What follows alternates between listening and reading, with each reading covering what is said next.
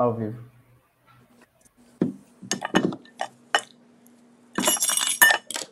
Vamos lá, vamos lá, vamos lá, vamos lá. Acho que estou ao vivo. Me coloca na tela inteira, né? Aham. Ah, Peraí. Olá, amiguinhos, amiguinhos. Olá, meus amiguinhos. Boa tarde. Barra boa noite. Na verdade, eu tô falando boa tarde porque eu olhei pro céu, né? E tava de dia ainda, né? Mas é boa noite. É boa noite pra vocês. Boa noite pra todos vocês. Poço de racionalidade que ainda existe nesse país perdido entre duas quadrilhas, né? A audiência qualificada que eu tenho, de fato, vocês são acima da média, vocês são inteligentes, mas ainda vocês são poucos. Tá? Somos todos muito poucos. Estava vendo agora que tem 66 mil pessoas numa live da revista Oeste, que é basicamente um manicômio tocado por aquele ah, Augusto Nunes, né? Falando lá, ó, vai agir, ó, vai agir, artigo 142, e agora? Será que tem infiltrados nas Forças Armadas? Ah, oh, o que vai acontecer? Tá falando a Paula do vôlei com seus óculos, né? Oi, eu sou Ana Paula do vôlei, eu tenho óculos, então pode ser que eu seja inteligente e não apenas uma pateta que foi chamada porque é jogador de vôlei, dizer que era de direita e que não sabia nem escrever os próprios artigos, ela contratava uma pessoa para escrever, contratava ou não contratava a Paula? Repara que eu já falei isso várias vezes, ela nunca veio questionar. É porque até porque eu sei, as duas pessoas escreveram para ela. Uma delas é muito amiga dela até hoje, trabalha com ela. ó, ah. Boa noite, galera. Vamos lá. Boa noite. Eu tô acompanhando, eu acho que, enfim, eu não quero estragar o Réveillon de vocês, nem o Natal de vocês, é, fazendo que vocês acompanhem o debacle que está havendo no bolsonarismo. Porque já, assim, já é muito sofrimento ter que acompanhar o que está rolando nesse novo governo. Né? Silvio Almeida, ministro acho que dos Direitos Humanos, a, a mina lá, a irmã da Marielle, a gentalha, a gentalha horrorosa, horrorosa, burra pra caralho. Silvio Almeida não é burro, mas é canalha, é sórdido, é baixo, quer uma guerra racial no país. Então, temos isso. Mas antes de eu falar, eu até gravei meu vídeo, tá lá no canal Azul, eu tenho que falar do que está acontecendo no bolsonarismo. Veja, o debacle, a crise, a queda está acontecendo. E ela se dá mediante uh, a ausência de ação. Então o que acontece? É como se fosse um enorme filme de suspense.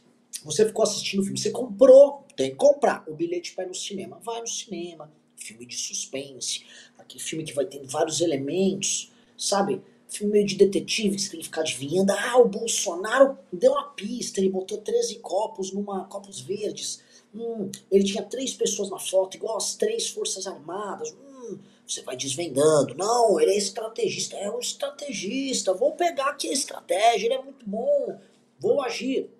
Então as pessoas foram vivendo aquele filme de suspense. Aí, ma, ma, ma, imagina que o filme de suspense vai e termina não aconteceu nada. Você simplesmente ficou passando um suspense de algo vai acontecer e tudo fica suspenso. O filme não tem, vamos dizer assim, o seu clímax. Nada acontece e você volta para casa bravo que você comprou o ingresso e você foi enganado durante o filme inteiro. É isso que está acontecendo. E as pessoas que venderam o ingresso, que colocaram esse monte de trouxa na frente de quartel, essas pessoas vão começar a justificar. Faltou orçamento no filme. O diretor do filme estava errado. Ou não fala mal do diretor do filme, é um homem sério. Culpa foi da equipe de produção, não foi não, foi o produtor, foi a foi o estúdio. Em resumo, galera, todo mundo vai começar a apontar dedo um pro outro, por que, que não tá tendo golpe? Bolsonaro já tá abandonando a casa dele. Ontem, ontem, uma live com 30 mil pessoas foi tocada por um rapaz chamado Paulo Generoso. O nome é muito engraçado, né? O Paulo Generoso é um cara que tinha uma página de Facebook chamada República de Curitiba. Era meio lavajateira. Depois virou República de Curitiba, lá da época que Curitiba, assim como o Paraná, votaram pra caramba no Partido Integralista. Houve isso. O Brasil tem, tem das suas, né? O Partido Integralista foi muito bem no Paraná nas eleições. Ah, naqueles tur, turbilhões primeira década, primeira, primeira metade do século XX. E sim, uh, ele, o cara da República de Curitiba virou bolsonarista.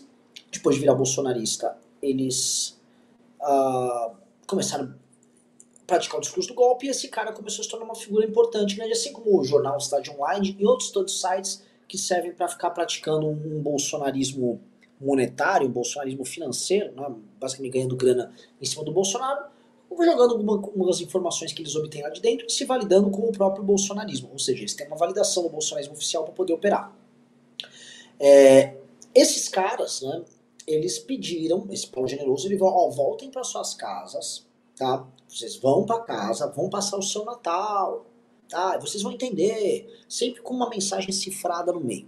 Muito no estilo daquele Paulo, ainda que o Paulo Figueiredo seja outra linha, mas muito no estilo do Paulo Figueiredo, né? Sei de coisas que vão acontecer, tenham calma, tenham informações, né? É o famoso vendedor de susto. Tá lá vendendo susto, vai acontecer, confia em mim, eu tenho informações.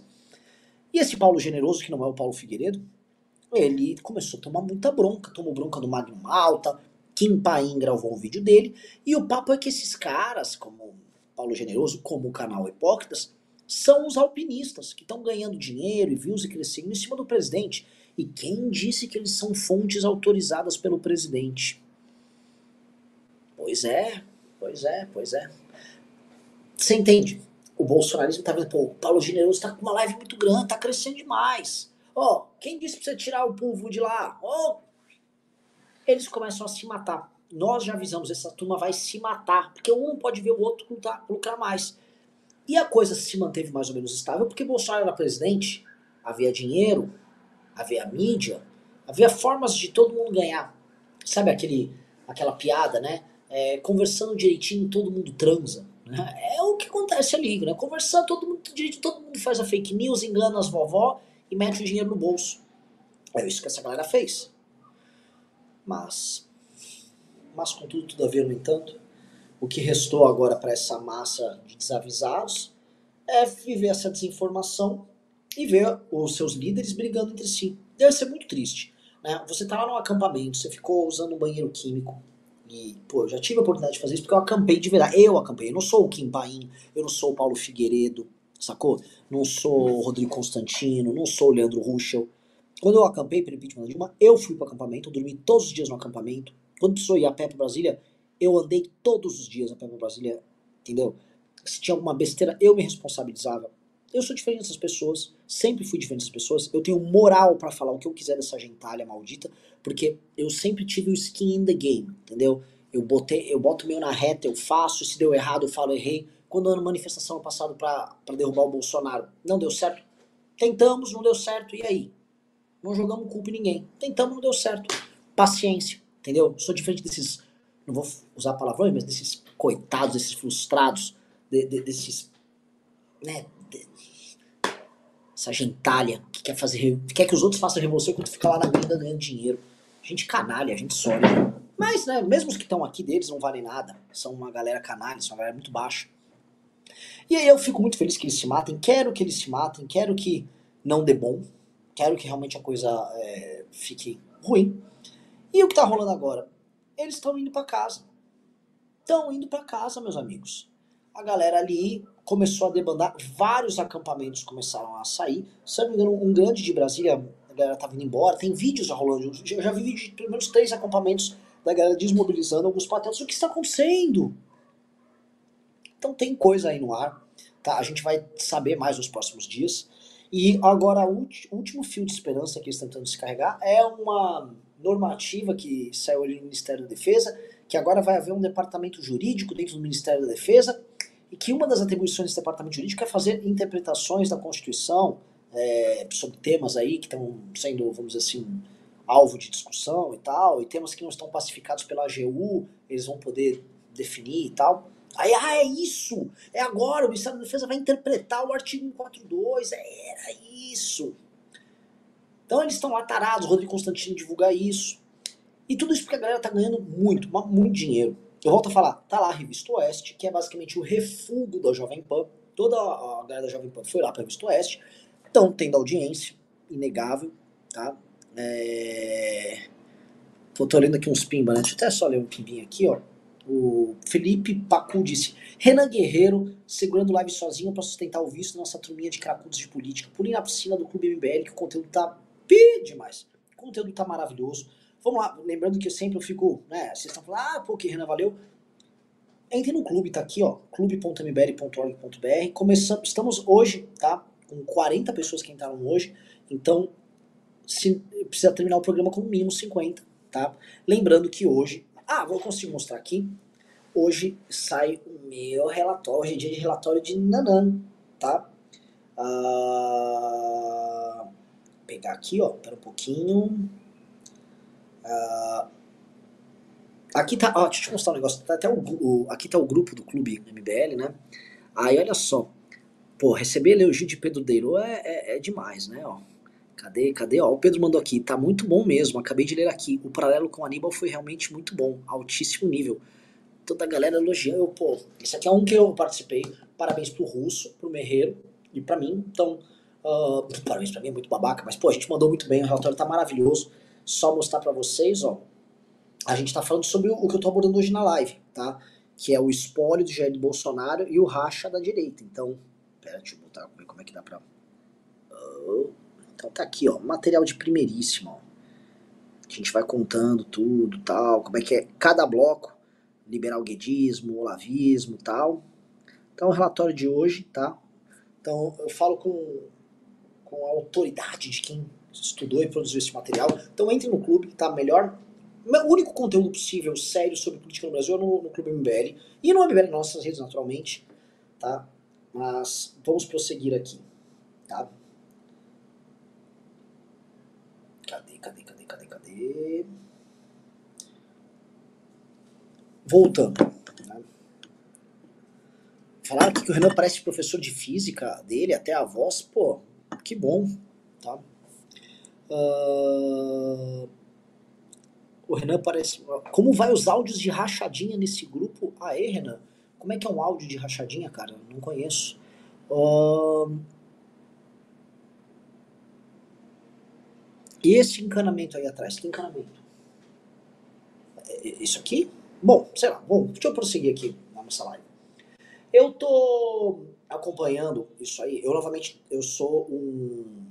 Minha previsão é obviamente que nada vai acontecer e de que as Forças Armadas estão acumulando poder político. Você vai ler isso no nosso relatório, tá? Então há um acúmulo de poder político uh, por parte das Forças Armadas é, que estão sugando esse apoio que era natural do Bolsonaro e estão puxando para eles. Tá?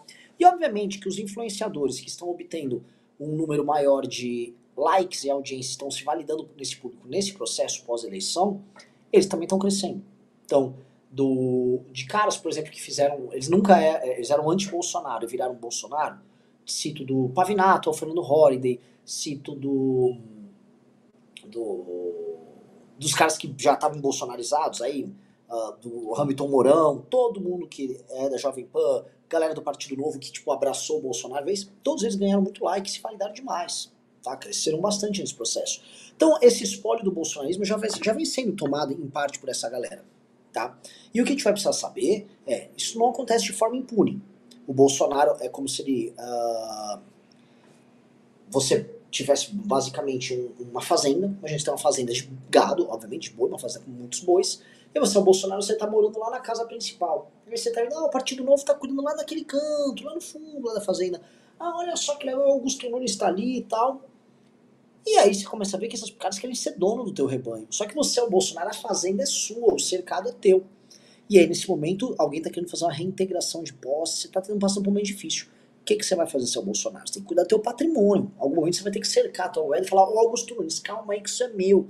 Isso é do papai. E é isso que em algum momento vai fazer. Então, é muito temerário o que está acontecendo agora. Entendeu? Uh, vamos lá. Uh, prosseguindo. Eu também vejo né, que este acontecimento e esse, essa briga pelo espólio, ela ainda nem começou para valer. E ela vai ter um momento que é um momento muito crítico, é um momento de virada, que é a virada do Réveillon. Né? E veja, todo, a, todo encerramento de ciclo, todo ano é um encerramento de ciclo né? todo mandato, em certa medida, também é um encerramento de ciclo, ele tem um caráter de renovação. Tá? Isso muito antes da gente ficar comemorando o Réveillon. Né? A ideia de fim de ciclo é uma ideia intrínseca ao ser humano. É uma ideia que faz parte, inclusive, da religião. Todas as religiões têm isso.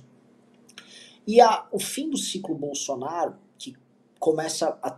Né, ele se encerra agora e eles não deveriam aceitar porque eles achariam que essa virada de ano seria a virada também da natureza do Bolsonaro, que deixaria de ser o Bolsonaro presidente e se tornaria o Bolsonaro comandante em chefe. E a gente percebe muito, vamos dizer assim, essa leitura da Constituição, do tipo, ó, tá lá na Constituição, inicialmente, o Bolsonaro, o presidente da República, é o comandante em chefe, mas a ideia de vender ele como comandante em chefe, igual as pessoas que chamam o Bolsonaro de capitão, faz parte da ideia de que ele deixa de ser, vamos dizer, um civil ocupando essa posição e exerceria essa posição de poder como um homem militar, comandando suas forças. Então, é, esse fim de ciclo agora, no fim do ano, seria uma mudança de natureza do próprio Bolsonaro. Quando eles dizem que não vai haver essa mudança de natureza do Bolsonaro, e na verdade o que eles vão ver apenas é o, é o fim do Bolsonaro, esse fim de ciclo vai encerrar muita coisa para essas pessoas. Tá?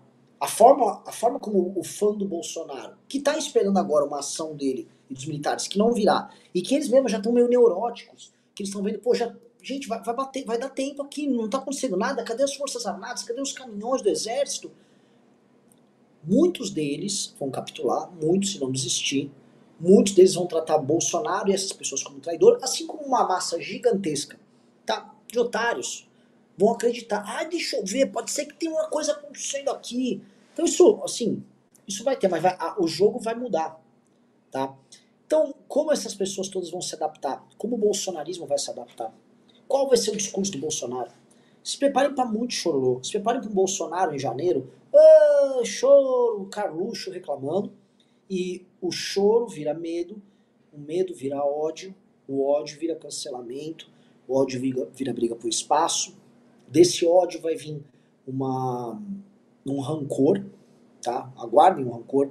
E esse rancor ele vai se dar, por exemplo, quando um governador do estado de São Paulo, que é o Tarcísio, não compra determinadas coisas pedidas pelo bolsonarismo. Eles vão falar, oh, esse cara não é, esse cara não é generoso como Paulo Generoso, né? Esse cara é um ingrato. Você pagou com traição a quem sempre lhe deu a mão. E aí começa um cancelamento aqui ou ali, até determinado momento que os cancelamentos deles não vão mais funcionar. Aí fica a pergunta: o Bolsonaro vai ficar lá liderando a oposição? Não é do feitio dele. Ele tá cansado. Vai sair agora um mini documentário uh, que nós estamos fazendo, baita produção, com o maior eleitoralista do Brasil, o Rolo, tá lá no Clube MBL, explicando todos os crimes eleitorais cometidos por ele. E o Bolsonaro vai ter que gastar muito tempo e dinheiro para poder se defender das acusações, que são várias e os crimes foram cometidos de fato. Então, a, até eleitoralmente falando, o Bolsonaro está numa posição muito frágil, porque talvez ele não tenha nem direito político para poder concorrer. E será que essas pessoas e esses grupos políticos, esses formadores de opinião que estiveram com ele durante todo esse tempo, sob o julgo de um Carluxo, aguentando ameaça de cancelamento, ó, oh, você não vai poder, eu não vou te apoiar na campanha, cala sua boca, fale isso, fale aquilo. Será que essas pessoas, quando verem eles no momento de fragilidade, vão ficar com eles? Digite um se você acha que eles vão se vingar, e digite dois se acha que não, eles só vão continuar submissos. Porque não é uma escolha fácil, não tô aqui, vamos dizer assim, falando que a resposta é fácil e tal. O Victor Manuel disse, vamos ser comunistinha então? É melhor? Eu não sei do que você está falando, mas eh, não. O Ratinho de Bigode disse, Renan, tudo isso que está acontecendo aconteceu em 20, quando Trump perdeu as eleições e o trumpismo continuou vivo. Então acho que assim, como os, assim como nos Estados Unidos, o Bolsonaro vai votar que nem o Trump. Não é assim. Quem disse que o Trump é favorito agora?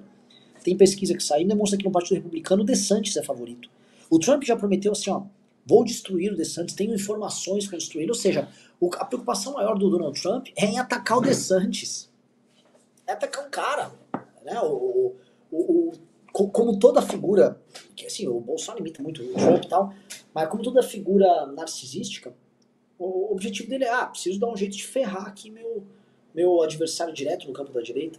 Não há generosidade alguma no Donald Trump, não há também nenhum compromisso ideológico, nada. Ah, é um cara narcisista querendo poder, querendo um repeteco. E se a oportunidade de ser de direita, o Trump faz isso pra direita. Bolsonaro, mesma coisa. Então, Bolsonaro, obviamente, que quando ele vê as alternativas pintando, especialmente Tarcísio e Danilo Gentili, que são os nomes maiores nesse momento, ele vai para cima deles. E eles vão tentar cancelar. A diferença é que o Tarcísio é cancelável. E ainda tem um Estado para administrar. O Danilo não. O jogo começa assim. Tá? Galera, estamos com 1.800 pessoas, 1.900, agradeço demais, fico muito honrado, né? É, mas só tem 770 likes. Vamos para uns 1.500 likes agora. Todo mundo dando um like, por favor. Tá? Fazer um programa sozinho é difícil, você tem que ficar uma hora falando sozinho. Eu não estou mentindo, não estou inventando. Eu não sou esses caras tipo o Paulo Generoso que faz uma live para 30 mil pessoas inventando coisas. Tá? É, então, pô, tô tentando. Tudo que eu tô falando aqui a gente leu, pesquisou, discuto nos grupos. Então, peço para vocês aí o, o, likezinho que a gente merece e peço para entrar no Clube MBA. Vamos ver se já entrou alguém. Vamos lá. Não entrou ninguém, muito bom, fico muito, muito feliz, pô. Ó, oh, galera. Uh... Vamos lá. Continuando. Né? Eu também estou analisando alguns elementos uh, de como vai ficar essa galera é, que vendeu susto. Por exemplo, vai virar o ano. Emissoras como a Jovem Pan, a Rede TV então já assim, já demitiu a galera, a Rede TV já tá né, em. Até o presidente da Rede TV, o Marcelo, Marcelo Carvalho, Marcelo. Coloquem nos comentários o nome dele. É, ele já, né, ó, oh, esqueça esse negócio de 72 horas, subiu palhaçada, né? O cara já. A Rede TV já se cansou. Uma hora essa galera vai precisar conversar institucionalmente com quem cuida da SECOM, com as verbas de publicidade, com os 20 bi de verba. Tem que ver se vai passar, né? Mas, enfim, com a verba das estatais que interessa para as emissoras, esse pessoal vai ter que ter conversas diretas e importantes com o governo do PT. E eles vão ter que ir se ajustando. Nomes serão demitidos, figuras vão ter que depender do YouTube, das redes sociais. E dependendo da brochada, do tamanho da brochada que será a a inexistência de um golpe militar, muita gente vai, vai se dar mal na mão do Alexandre de Moraes. Porque a balança de poder, ela cada vez menos vai pender para eles. Volto a falar. Uma coisa é o seguinte, não tô falando que o PT vai aumentar muito o poder dele. Até acho que o PT tem dificuldades muito grandes para aumentar o poder. O problema é que nessa disputa, quem estava esquentando demais o público para ter uma massa mobilizada, que no caso é o bolsonarismo, para manter a massa mobilizada no pós-eleição, eles prometeram um golpe de Estado. Vocês entendem o ponto? Né? Eles prometeram tudo. E então eles não vão entregar nada. Então, naturalmente, é impossível que não haja uma, uma desmobilização. Vai haver algum tipo de desmobilização. E vai haver uma caça às bruxas pela falta de ação. Tá? É, se vocês forem lá no, no Insurgência Memética, tá? é o melhor perfil que tem no Twitter. Tá? Vai lá no Insurgência Memética. Tem uma thread que eles fizeram que explica isso explica como é que funciona o true believer, como é que funciona a massa iludida, a massa ideológica iludida, a massa revolucionária quando vê que o teu líder não agiu. O cara sai de mito, de ídolo, para se tornar o, o, o traidor a ser destruído assim, ó. Quando o Bolsonaro e esses caras não entregarem o que eles prometeram, vai ficar muito difícil. Então muita água vai rolar, muita, muita coisa vai acontecer. E aí eles fragilizados podem ser alvo de operações no Alexandre de Moraes, que ali ele vai estar fortalecido. E ninguém vai ter dó deles. Muita gente vai ficar muito, muito brava. E aí entra um ponto. Se a esperança no pós-eleição for alimentada por nomes da caserna e não nomes do Bolsonaro, vocês entendem como a coisa continua? Porque aí a, a continuidade da esperança dessas pessoas vai estar no Vilas Boas, vai estar no Mourão, não mais no Bolsonaro. E não vai haver o, o, o, que possa ser dito porque o Bolsonaro não é mais o comandante em chefe de nada. Eles vão falar, ué, o Bolsonaro, por livre e espontânea vontade, saiu do seu mandato de presidente, ele não exerceu seu papel constitucional de nada. Né? Porque, papel que ele não tem, mas vamos lá. Então vai ficar muito feio, né? vai ficar muito complicado e é, nós temos que ver quais são as cicatrizes que vão ficar no campo da direita. Porque qual vai ser o tamanho da desmobilização? Qual a natureza da desmobilização? É, eu, o Ricardo, a maior preocupação do Ricardo Almeida, né, que está de férias agora, é isso. Né? Como vai funcionar essa desmobilização? Será que é uma desmobilização que vai atingir a direita como um todo? Ó que legal, botaram aqui um GC. Pô, eu gosto, eu gosto de GC, parece que a gente é mais profissional se tem um GC, ainda mais com eu em casa. Né? Vamos lá, põe aí o GC. Deixa eu ver se entrou aqui, galera, no, no, no clube. Opa! Entraram seis pessoas, já fui dar uma choradinha, já entrou seis. Fico muito honrado, fico muito orgulhoso, mas não é a meta do dia. Precisamos lá botar. Lembrando, hoje é dia de relatório, saiu a entrevista do Arthur Duval e temos também a, o mini documentário do Rolo, do Dr. Arthur Rolo sobre os crimes do Bolsonaro. Deixa eu pedir uma coisa, o, o Arthur, que tá. Arthur. é, Arthur dos memes que tá aqui. ah, faz um favor pra mim, vê ali, pede o teaser da entrevista do Arthur pra gente passar aqui. Por favor. Tá? Pede, acho que o pessoal, o Riso tem, a galera tem, só pede lá. Ah, continuando, deixa eu ver aqui. Se já chegou a 2 mil pessoas. 2.100, pô. O Vitor Gribel falou, Renan, fale mais sobre indústria para atrair estilistas melancólicos. Ah, cara, posso falar quando você quiser sobre indústria. Eu venho acompanhando muito, eu já falei para vocês, né? Eu dou dicas de podcasts que eu acompanho. É, ó, o Sidney falou que áudio ruim dá uma irritada ouvida. Eu também acho que é ruim, eu preciso arrumar. um- eu tenho um microfone e não sei instalar, cara. O fato de eu ser um cara muito de humanas me atrapalha muito nessa parte tecnológica, tá? E eu acompanho muita coisa da direita americana e industrialização para eles tem a ver hoje com soberania, tá? Eles acham que o processo de desindustrialização dos Estados Unidos e o processo agressivo de outsourcing que está rolando agora faz parte também de um processo de perda de soberania do Estado americano, da economia americana, perda de ah, perda de força econômica da classe média, há uma proletarização tá, da, da classe média norte-americana, e quando a classe média ficar fraca, você tem uma massa de proletários e uma elite ilustrada. Essa elite ilustrada, a massa de proletários, elas são mais suscetíveis. Uma trazendo a nova cultura, né, da perspectiva woke, e uma massa lá que vai recebendo qualquer coisa, que é uma característica muito presente aqui no Brasil, por isso que a gente pode ser tão suscetível a, a essa pataquada. Né? E eu vi outro dia uma entrevista, né, uma espécie de uma coletiva, uma conferência dada por um cara do, de um desses institutos liberais, né? Aí o cara tava falando que é o seguinte, liberal, tá? É um desses institutos que financiam né, de forma cruzada, já veio dinheiro pro Brasil para essas, não sei o que, estudantes de liberais, estudantes por liberdade, essa bobeirada toda. E o cara falando, olha, né, é, a indústria, a, desindustrializar não é ruim, porque a indústria americana mantém a classe média, a classe média é conservadora, não sei o que, tipo...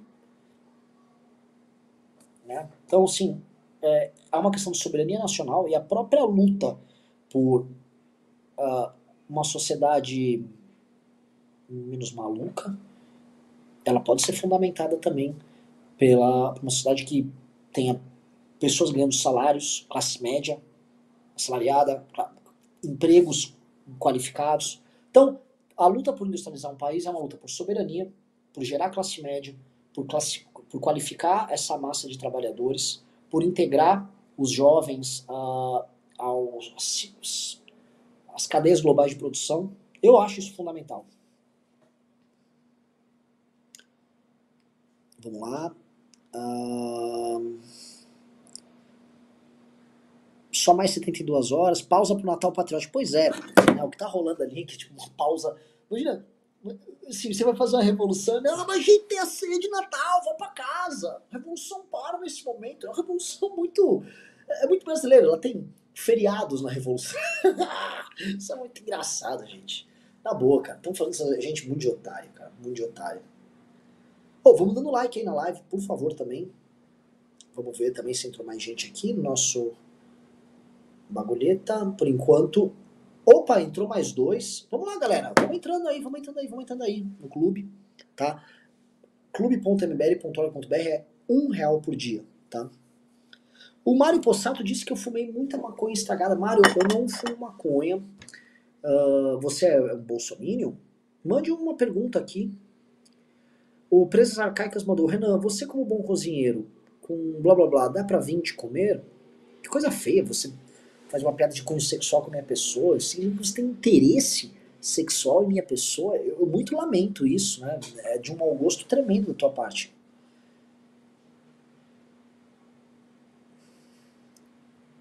O Vitor Gribel perguntou quando vai ter conversa com o Vitor, com o Paulo Gala. Eu até mandei mensagem pro Paulo Gala, ele vai participar de lives aqui e a gente vai convidar ele para participar do livro amarelo. A Noêmia Lamoglia disse: mentiroso, ninguém abandonou nenhum acampamento. Então eu vou fazer o seguinte: já que eu tô mentindo, eu vou mandar aqui para você pra gente colocar o, o- o vídeo no ar, tá bom? Vou pegar aqui, ó. Ah, putz, Noêmia, você me provocou, aí fica feio. Eu tô mandando no grupo do News, tá, produção? O link é só colocar aqui o vídeo no ar. Por favor, acabei de mandar no grupo do News. Tá? É só botar lá. Uh, prosseguindo, agora vamos falar sobre petismo. Há um nome que foi colocado lá, que muito me interessa, que é o Silvio Almeida. Falava, ah não, ele não vai pegar ministério, terminou pegando. Silvio Almeida é o difusor da tese do, do racismo estrutural no Brasil, né? e a ideia de que, vamos assim, o Estado brasileiro tem um problema de nascença, que é ele é totalmente racista e tudo, todas as suas estruturas de poder, desde a estrutura jurídica até as estruturas sociais, são necessariamente racistas, então isso tem que ser desmontado. Então um cara que está ocupando um cargo de poder que escreveu um livro tratando disso, e eu não posso imaginar que ele não vá tocar isso, né? Que ele não vá para justamente essa linha. E é uma linha necessariamente conflituosa. É uma linha para transformar o país num barril de pólvora. Agora um barril de pólvora com contornos raciais. Né? Isso é perigosíssimo. Tá? Esta vai ser a forma do Lula conduzir o conflito e dar a pauta do conflito, sabendo que nós vamos viver anos de crise econômica. Ou seja, você está rolando a crise econômica, mas você vai ter um, outros, vamos dizer, outras camadas de debate público tratando de gênero, raça, sexo, essa pataquada toda. Tá? Silvio Almeida é um incendiário. Silvio Almeida é uma figura perigosa. Uh, e aguarde tudo ali. Outro nome que pegou é a irmã da Marielle, que é bancada pela Open Society Foundation, que é a fundação do George Soros, Banco João Willis aqui no Brasil e tal. Vai ser paulada, cara. Ser essa, essa parte aí, né, cultura woke, parte de progressismo, se preparem, que vai ser brabo. É, sei que os liberais brasileiros nem dão bola para esse assunto, né, então eles vão ficar, vão até apoiar alguma coisa nessa área. Então, aguarde, porque o movimento liberal brasileiro ele vai se encaminhando para um ocaso, tá? E ele vai desaparecer. Uma parte sendo absorvida pela cultura progressista e outra parte ficando igual tal Partido Novo, que é uma linha auxiliar do Bolsonaro. Isso é muito, muito engraçado. Até que eles parem de falar que eles são liberais, simplesmente falem que vocês são bolsonaristas, nem conservadores, são bolsonaristas. Né? Vamos lá, vamos para. O, produção, achou aqui o link? Fala, Renan. Fala, pessoal da live. É, tô com os dois vídeos lá, o teaser do Arthur e o link lá que você mandou no Twitter. Vou colocar aqui Então vamos comentar tá? primeiro o link. Vamos botar o link aqui só pra, Beleza. pra calar aqui a pessoa que duvidou de mim.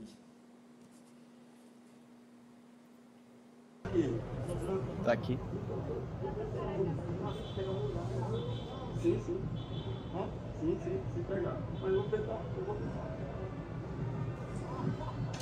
Alguém vai não, tem muita gente lá na frente.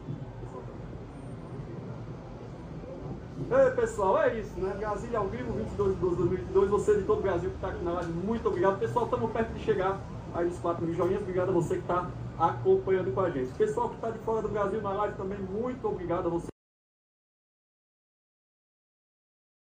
Que saída melancólica, né? Tem também outros vídeos que vocês podem pegar da galera desmontando aquelas barraconas para ir embora. Ai, galera, galera, que coisa, que coisa triste. Coisa triste. Né? Uma turma feita de trouxa tal. Enfim. Agora coloca o vídeo do Arthur ali, pra vocês verem. Disse que ia cair, ia cair atirando. É, você caiu de fato. Você concorda com essa afirmação? Num país sério você seria caçado? Discordo completamente. Acredite se quiser. Depois de tudo isso que o Gil fez, e denúncia falsa de rachadinha, e vi tudo, cara. Um dia eu estou no meu gabinete, bate na porta, é o Gil Diniz. você fez uma burrice Exatamente. inacreditável de ter ligado para ela. E foi o momento mais difícil para ela. Porque, Arthur, você não pode fazer nada. Qualquer coisa que você fizer agora, você tá no olho do furacão, você só fica xingado.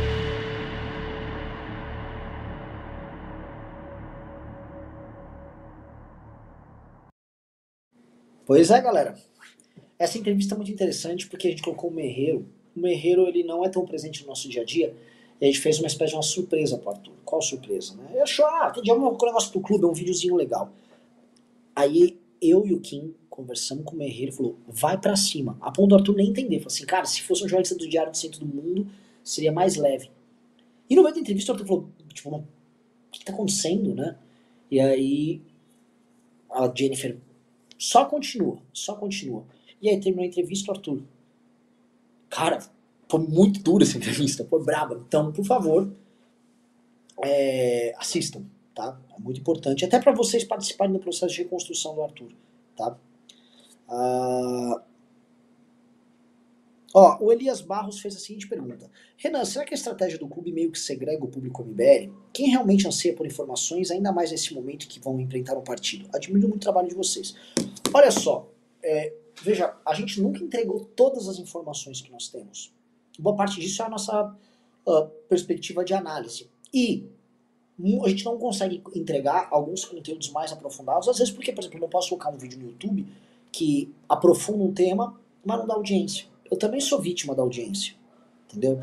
Então, a, o Clube MBL é o seguinte, a gente vai aprofundar bastante os temas, e esses temas ficam restritos para um determinado público, por quê? Porque esse público está investindo e eu consigo ter tempo, recurso para criar esse conteúdo para a galera. Com esse recurso eu posso investir no futuro do MBL, que já acontece nesses próximos meses. E vocês sabem o que, que é. Então, é necessário, necessário.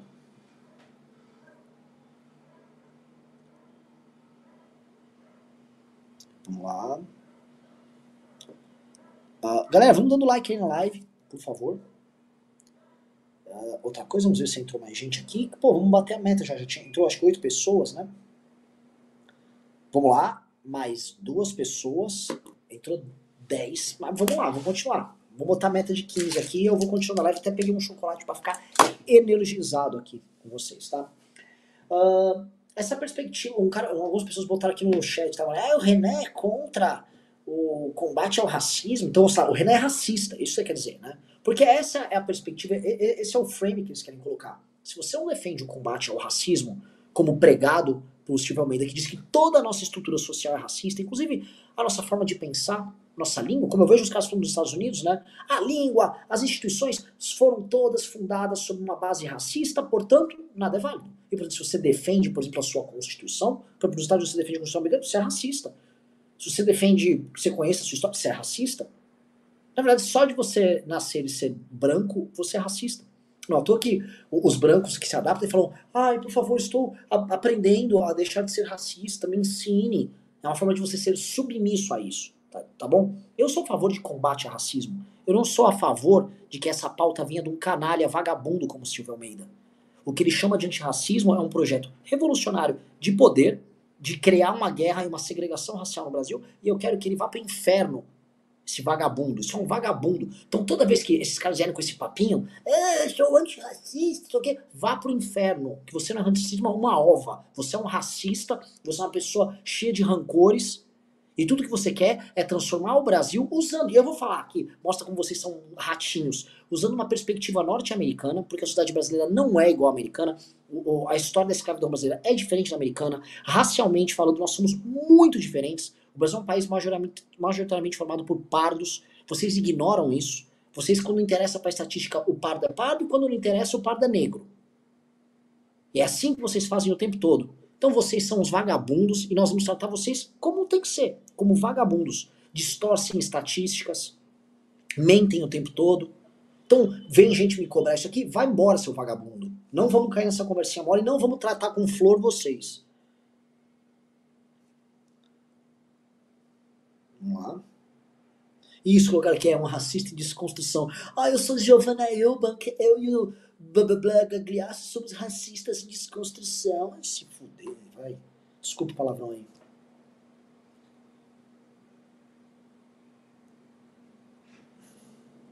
É, o, o, o par de Schrödinger, né? Mora, você, você é negro e não é negro ao mesmo tempo. Uh, galera, vamos dando like aqui na live. Estamos com apenas 1.500 likes e 2.300 pessoas. Pô, vamos para pelo menos um, 2.000 likes. Vamos subir o número de like aí que a live merece. Lembrando que estou sozinho. Preciso do apoio de vocês. É muito difícil ficar falando sozinho pra uma, uma câmerazinha aqui, ó. Entendeu? Muito difícil ficar falando, olhando pra câmera, ficar olhando pra audiência aqui e tal. Né? Não, não merece. Uh, vamos lá, vamos ver se entrou mais gente aqui no nosso clube. Opa, entrou mais um. Pô, vamos entrar mais, vamos entrar mais. Pô, bater uma meta, mas vamos dobrar a meta, como diz Marrocé. Vamos botar 20 pessoas hoje. Tá legal? Uh, prosseguindo, prosseguindo. Uh, que eu acho também sobre a situação uh, política. Né? Eu gravei um vídeo sobre a, a patética Simone Tebet, a ridícula Simone Tebet, e isso inclui os liberais e toda a galera que falou e vendeu e acreditou que o Lula era um democrata, que o PT é, eles são democráticos. Vocês se deram mal, só que assim, a gente cantou essa bola tanto, e vocês viram no MBL News, pelo amor de Deus, digite um se vocês viram, porque eu e o Ricardo falamos várias vezes, que essas pessoas iam ser usadas e cuspidas. Por favor. Porque assim, a gente avisou. E na verdade, não para Simone Tebet, que eu acho ela patética, mas para todo mundo ali dos esses liberais que a gente teve contato, a gente avisou, nossa parte está feita. Eu tô muito, meu coração tá tranquilo para eu falar. Otários, trouxas, burros, foram usados, tá? Ah, mas pelo menos tiramos o Bolsonaro. Vocês não fizeram diferença nenhuma para tirar o Bolsonaro. Tá? Foi o próprio Lula e o antibolsonarismo que derrubaram o Bolsonaro.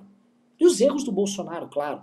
Vocês não mudarem nada, tá? Vocês não, fiz, vocês não foram essenciais para que isso tivesse acontecido.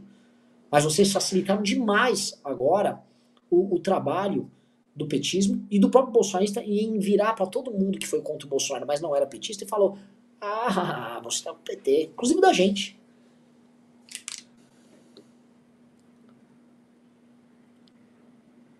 Vamos lá. Vamos lá.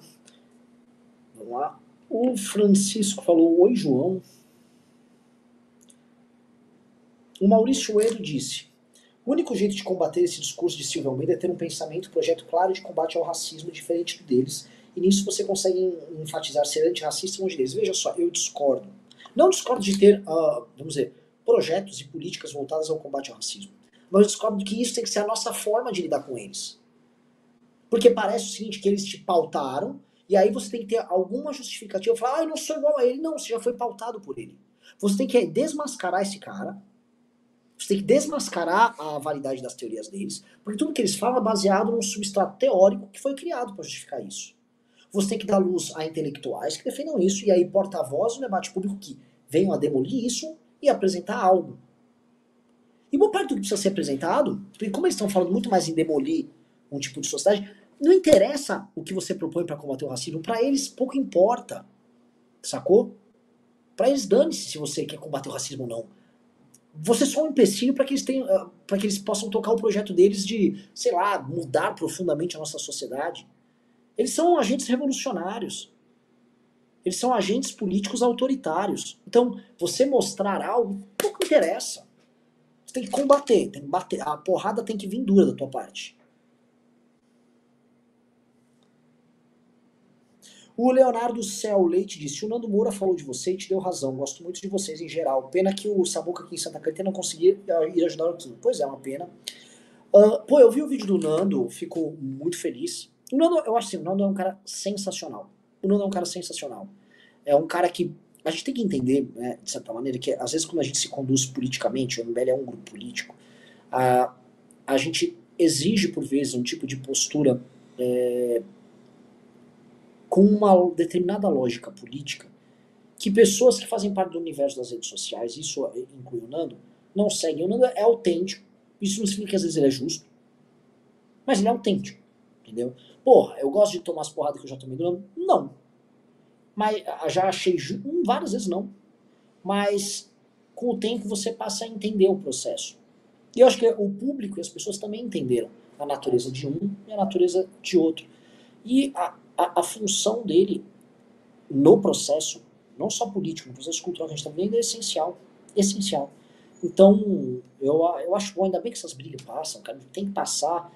E, pô, desejo só um Feliz Natal para ele, cara. Fico feliz, feliz mesmo.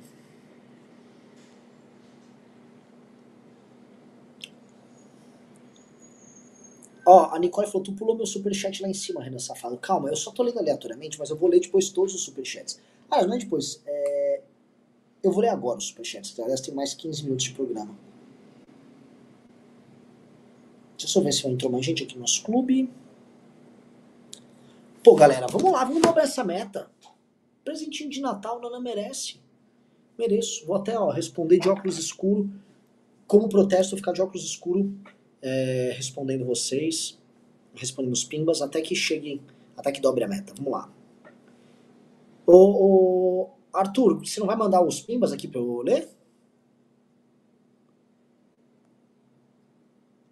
Cadê? Manda os pimba aí, meu filho. Manda os pimba aqui pro Nanã. Tá doido?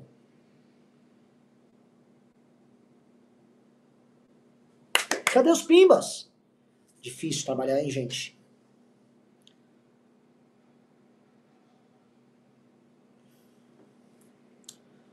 Vamos lá, deixa eu- enquanto isso, deixa eu ficar vendo aqui o que vocês estão falando aqui no chat.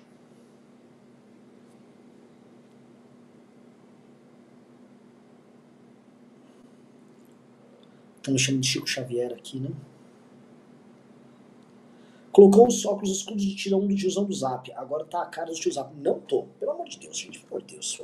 Esse óculos aqui, ó, o Bob Dylan usava esse óculos. Só, só o creme usa. O óculos do tiozão, no máximo, é aquele, o aviador, aquele mais redondo. Ou qualquer outro óculos aí que escuro que eles colocam. O Wellington Fabiano falou: como entra no clube sem cartão de crédito? Se você tá com alguma dificuldade para entrar no clube, se você não tem cartão, não tem limite, mande uma mensagem no Instagram para Faustino RN. Faustino RN. Vai lá, manda uma DM pra ele que Faustino resolve o teu problema. Ali que é a casa da gambiarra. Me chamaram de Steve Wonder. Pois é, se eu fosse cego, tocando lá.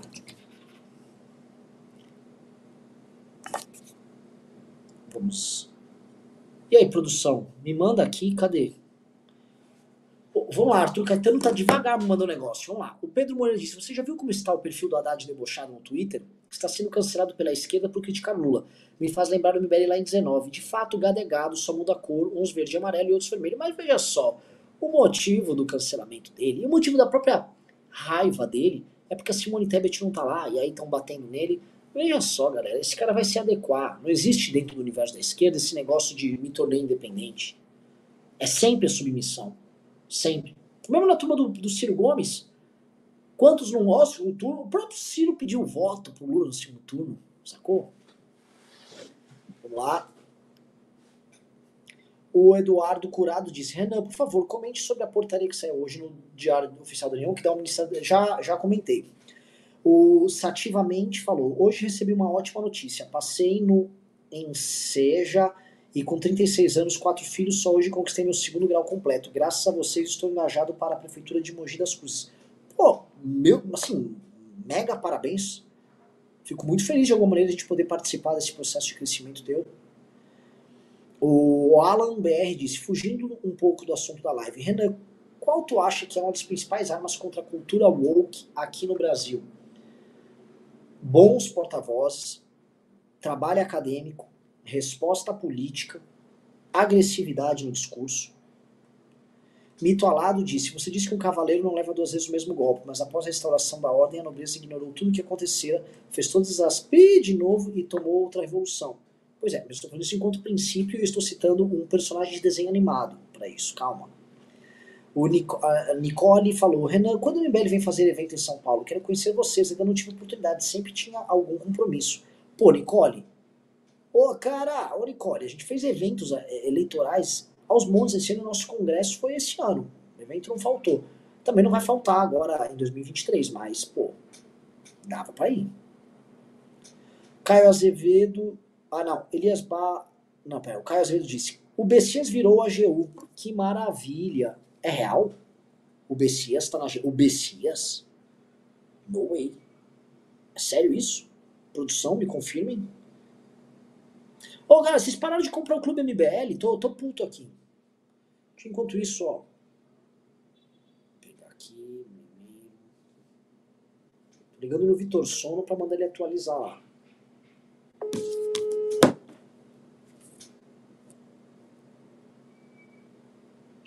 Oi, Ô, Vitor Sono, tô ao vivo aqui. Manda, atualiza lá o placar lá, pô. tá atualizado. Ah, então a galera não tá entrando. Vou, vou, deixa eu pistolar aqui. Falou. Pô, galera. Beleza, hein? Melhor produto político que tem no Brasil. Um real por dia. E vocês. É fogo, cara. Vamos lá. Tem mais pimbas aí, vamos ler. Ah, o Diogo Miller falou: Nana, cria um canal aos modos Larica Total fazendo umas receitas doidas pra gente. Eu vou fazer, não doidas, né? Eu vou fazer receita boa. Não vou fazer, ah, olha essa gororoba engraçada. Até porque isso é desperdiçar comida. Maurício Edo já respondi. O Léo O Leonardo Cel disse, o Nando, já respondi, Senhor das Galáxias disse, Renan, tô aprendendo a tocar violão, me passa umas dicas e umas técnicas renânicas aí. Uma das técnicas e dicas que eu dou, tá? Eu toco guitarra, tenho uma minha guitarra aqui, vou até pegar ela aqui, pera um pouquinho.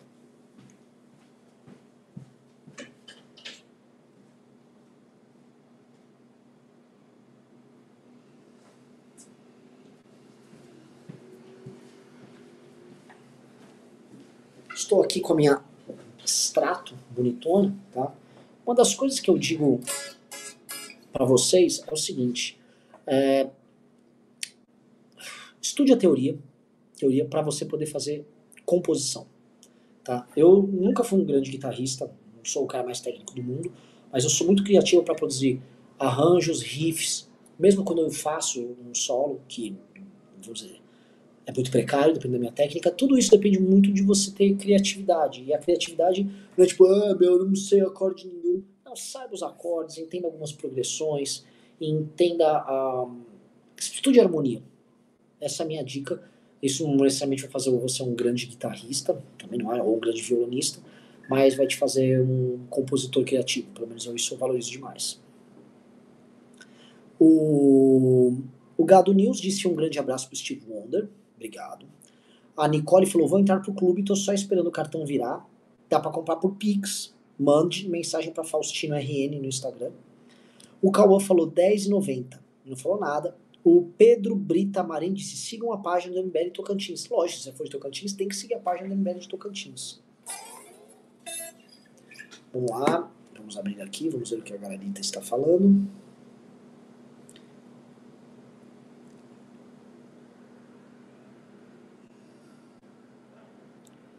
Ah, o pessoal falou escalas cromáticas e para exercício de dedo, sei lá, vou.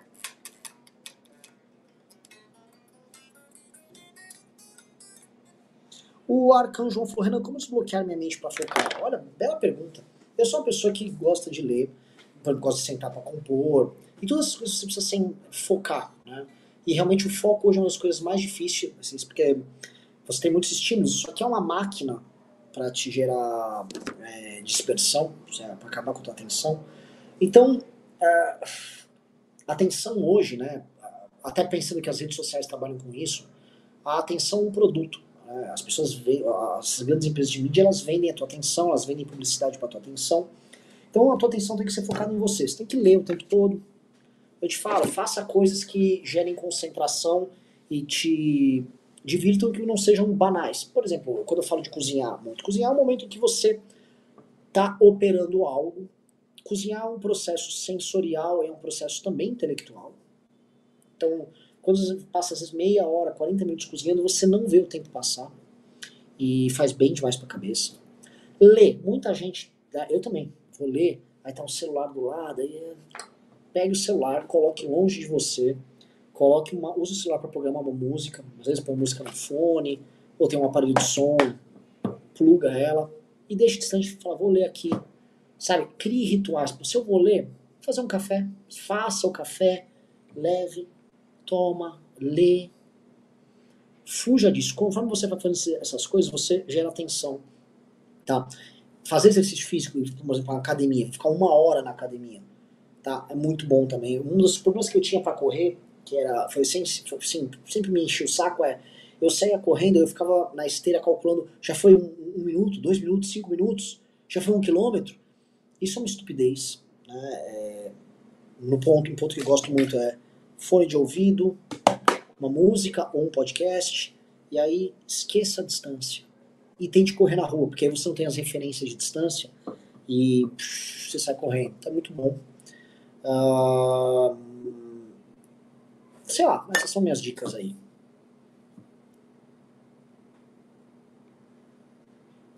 Tô...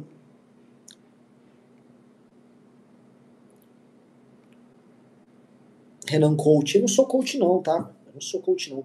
Outra coisa, né? Eu vejo essas coisas de masculinidade tão, tão bombando, né?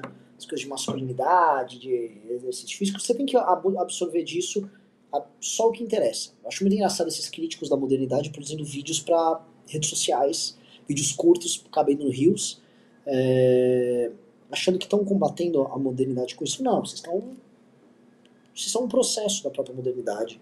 E a própria rebelião com a modernidade é uma característica central da modernidade. Assim como o anticapitalismo é parte central do capitalismo.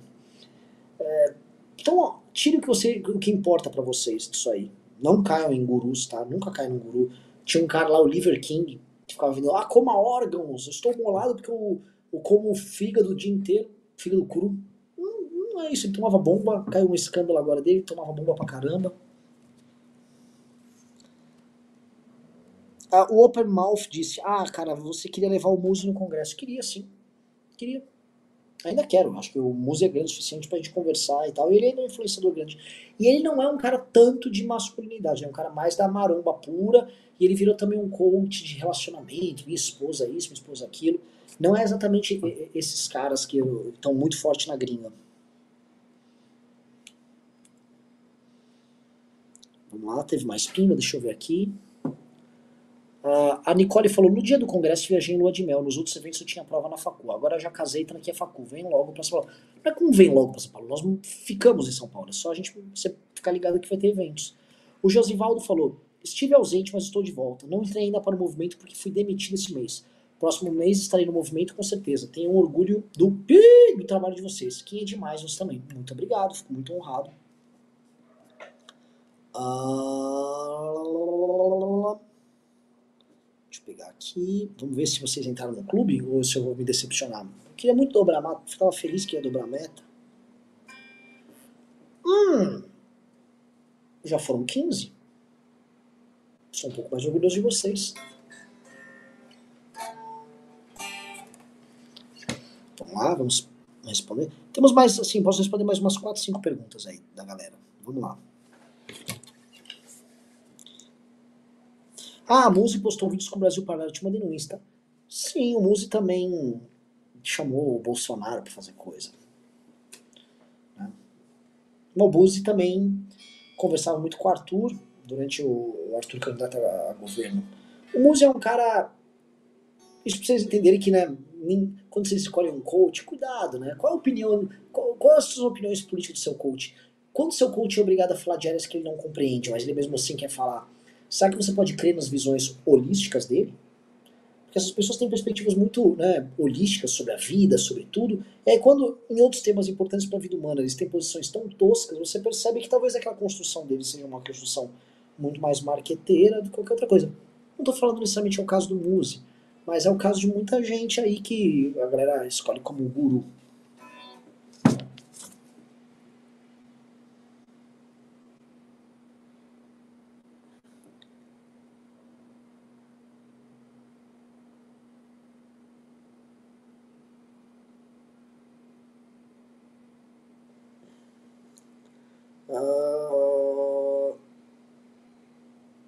Pablo Marçal. Isso aí, pelo amor de Deus, né, galera? Ô, cara, Pablo Marçal aqui.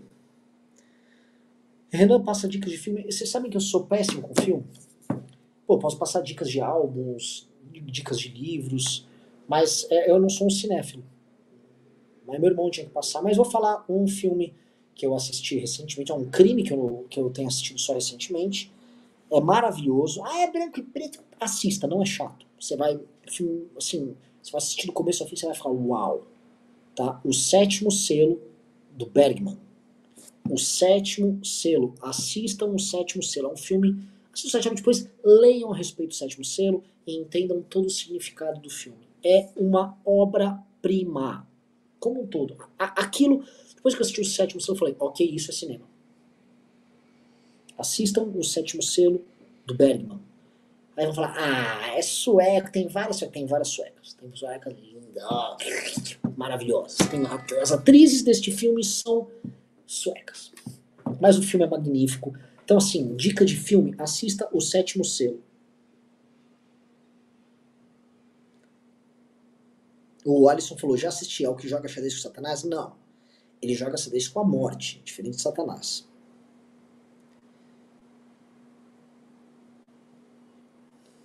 Estão falando que teve mensagem no Pix, produção. Ô, produção, vê se teve Pix, né? Uh, o Caio Beg disse: recomenda alguns bons livros de política? Não. Não, eu não recomendo. Porque uh, Tá, vou recomendar um aqui, seu.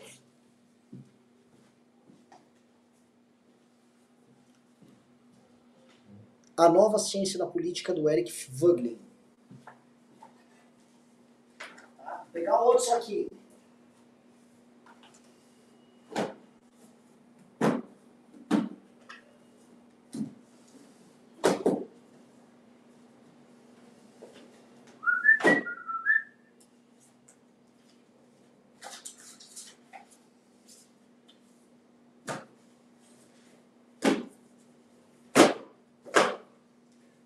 Pera que eu vou pegar.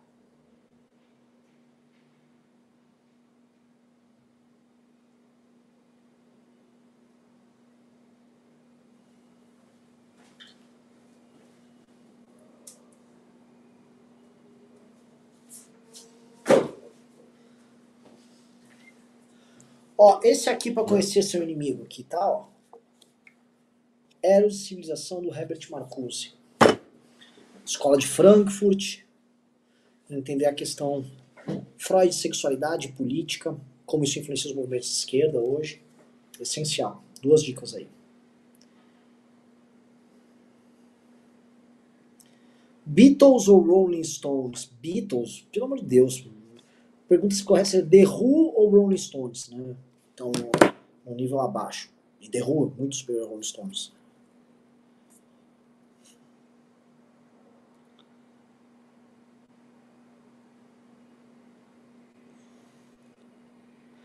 Falaram, Renan, viu que tem 100 mil pessoas em lista de espera para emissão de passaporte. É. Muita gente já tá, ó. Gente, vou pedir um negócio. Na minha próxima live que eu vou fazer com vocês, acho que amanhã. É, por favor, me digam. Assistam hoje o. Façam duas coisas. Assinem o Clube MBL. Assistam o, o filme do Bergman, o sétimo selo, e comentem o que vocês acharam. Aí eu falo um pouco do filme, é magnífico. E deixa eu ver se teve aqui Pix. O, o Isma diz, Renan, toca uma aí pra. Oh, nossa, oh, que voeiro. O Vitor Augusto disse, boa noite. Já viu o Danilo Gentili em entrevista falando que tem muito material para rodar um documentário sobre cancelamento. Pô, porém continua. Porém não tem uma plataforma ou parceiro para rodar. Vocês já conversaram, já viram a viabilidade de rodar esse material aí? Já cheguei a conversar, mas o Danilo ele tem uma, tem uma turma lá que ele quer fazer e tal. Deixa ele tocar com a, com a turma dele. O Paulo Barreto sugeriu a nova ciência. Ah, tá, não, não sugeriu nada. Ele pegou os que eu falei aqui. Tá, tá aqui, ó, do, do Marcuse. Agora, o que eu estou lendo nesse instante, eu estou lendo aqui, ó, Ajax do Sófocles. Aliás, ó, tradução desse cara aqui, o Trajano Vieira, cara. Esse cara é um baita do tradutor. Muito bom professor Unicamp. Nem sei se dizer professor, se ele é esquerdista, não tô nem ligando. Ótimo tradutor. Por que não gostam do. que diz que eu não gosto de? Eu adoro do Gentili, meu amigo. Renan, você gosta de paçoca? Gosto.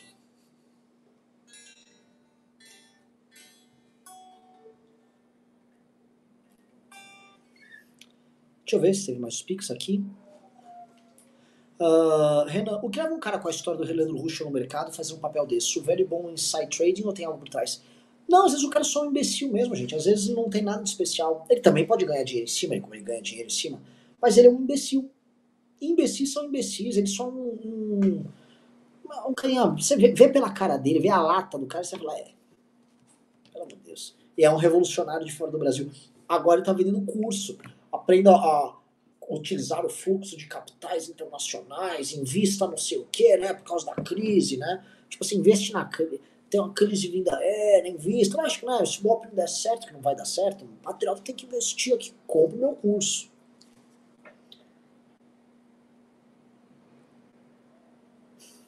Uma pergunta do Magoli, suecas ou brasileiras, quais você prefere, Renan?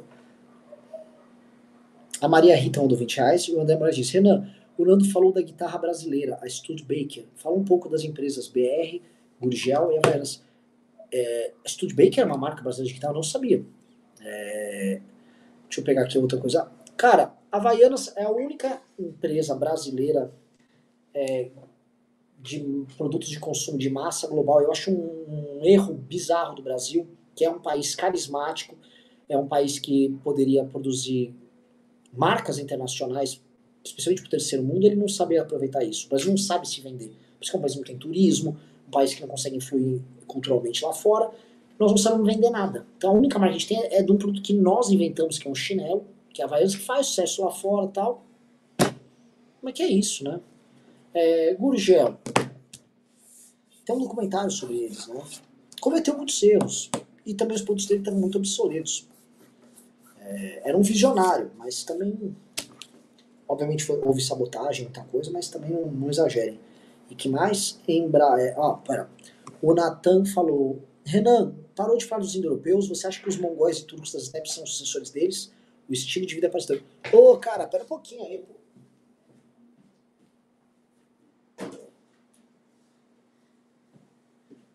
Meu amigo, nunca ache que eu parei de falar de indo-europeu. Vejo o podcast diariamente. Ganhei esse livro de presente do meu pai, a Poesia e Mito Indo-Europeus, em português. Essa editora Nema, ela tá trazendo material a respeito disso, muito bom. E eu, tô, eu comprei esse livro que trata da poética é, e da mitologia é, indo-europeia, e obviamente das comparações entre eles pra caramba, mas é o seguinte, eu também tô pegando aí algumas obras, né, que são de poesia e mito, né? Aqui é teatro, mas pô, é, além da Ilíada e tal. É, porque é um campo fabuloso de estudos, adoro. Também ah, vejo os últimos lançamentos sobre genética, o Hazib Khan fala muito sobre isso, arqueologia tal. Adoro o tema. Mas eu acho que o programa já deu, né? Já tô aqui. O Stuart perguntou, Renan, você, por que você não ainda leu o Júlio Zévola? Quem disse que eu não li o Júlio Zévola?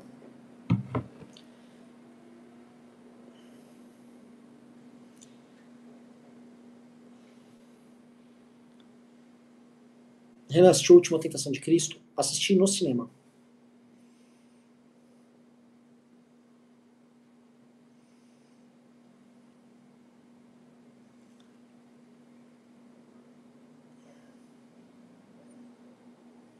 Renan, você fez os testes de ancestralidade do MyHeritage? Se não me engano, eu tenho. Deixa eu pegar aqui um pouquinho. Ops, voltei, voltei, tinha caído. Deixa eu pegar aqui, ó. Deixa eu ver se é o que você é o mesmo que você está falando.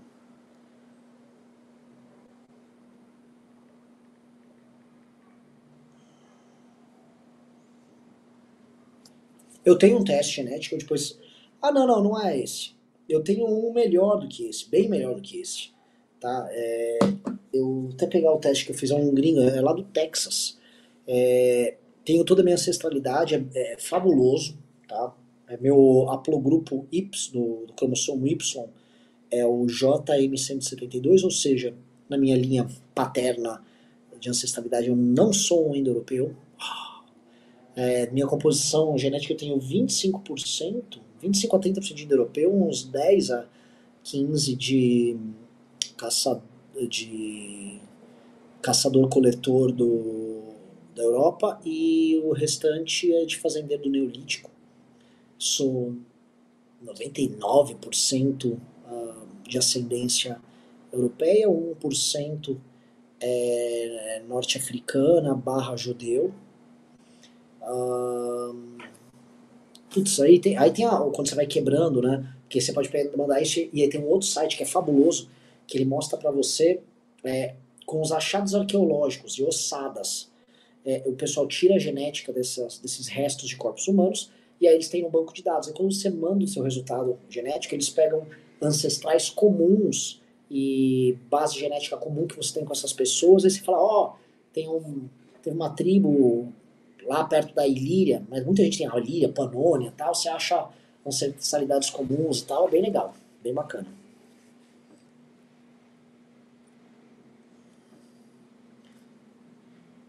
Uh, deixa eu ver aqui. O Harrison falou, putz, Renan vai, mano. É, mas é, o, o, o, o, cromossomo Y, J, J2, né, que o meu é J2M772, ele é relativamente comum no, no universo judaico. Mas, assim, 1% lá é, é 1%. Ou, cara, mas aquele 1% é ucraniano, né? Não fala pra nós, não, não é não. O Cássio falou, ai Renan, 1% negro, que povo inclusivo, só não perdeu pro Ministério do Lula.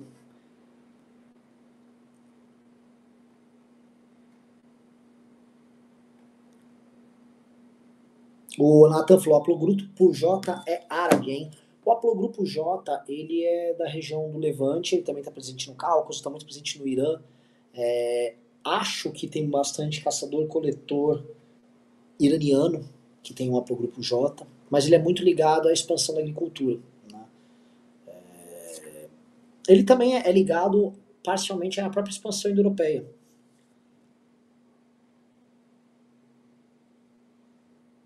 O cara falou, já pode pedir cota racial. Pior que não, porque o 1% é norte-africano, e norte-africano é muito provavelmente, lá mostra ali, é berbere, é da região do Maghreb, que não é, é, é não é a África subsaariana. Ah, o teste é o My Family Tree DNA. O Arthur também fez. O Arthur, o cromossomo Y dele, né, o haplogrupo do cromossomo Y é o R. O Arthur tem um, um pai aí a seus 6 mil anos atrás, que era um indo-europeu.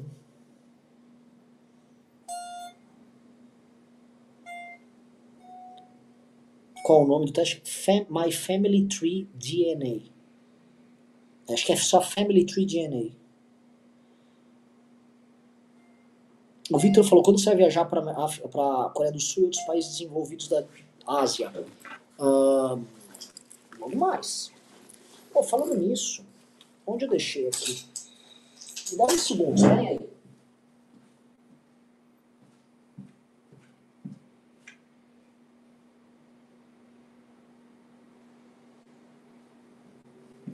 Ué, onde eu deixei? Ah, achei. Ó, um, o Pedro Francês, que é do MBL do Espírito Santo, um dos nossos coordenadores, um dos melhores homens do MBL, fez um estudo lá para a Universidade Federal do Espírito Santo, aluno da academia, graduado na academia MBL, vai ser um baita líder nosso, sobre tadam, educação e o milagre econômico no Rio Han, na Coreia do Sul. Falando sobre desenvolvimento econômico, investimento em educação na Coreia. Vou ler agora é, a apostila que ele me mandou com com trabalho de conclusão dele. E ele vai trabalhar no nível amarelo também conosco.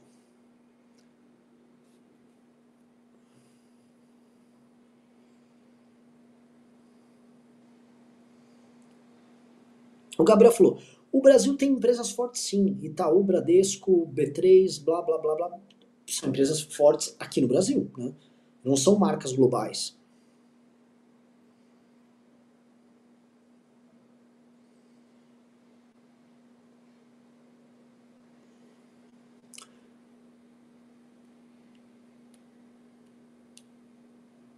Vamos lá. Acho que é isso, galera. Vamos encerrar o programinha, que foi muito bom. Demos aí duas mil e poucas pessoas. Vocês entraram, uma turma boa de vocês. Turma boa, turma boa que o Ciro entrou aqui na academia. Vamos ver se entrou, chegou a bater 20 pessoas. Acho que seria muito ousado da minha parte dizer que sim. Mas chegamos quase. E é isso, galera. Boa sexta-feira, boa, boa resto de quinta-feira para vocês. Fomos.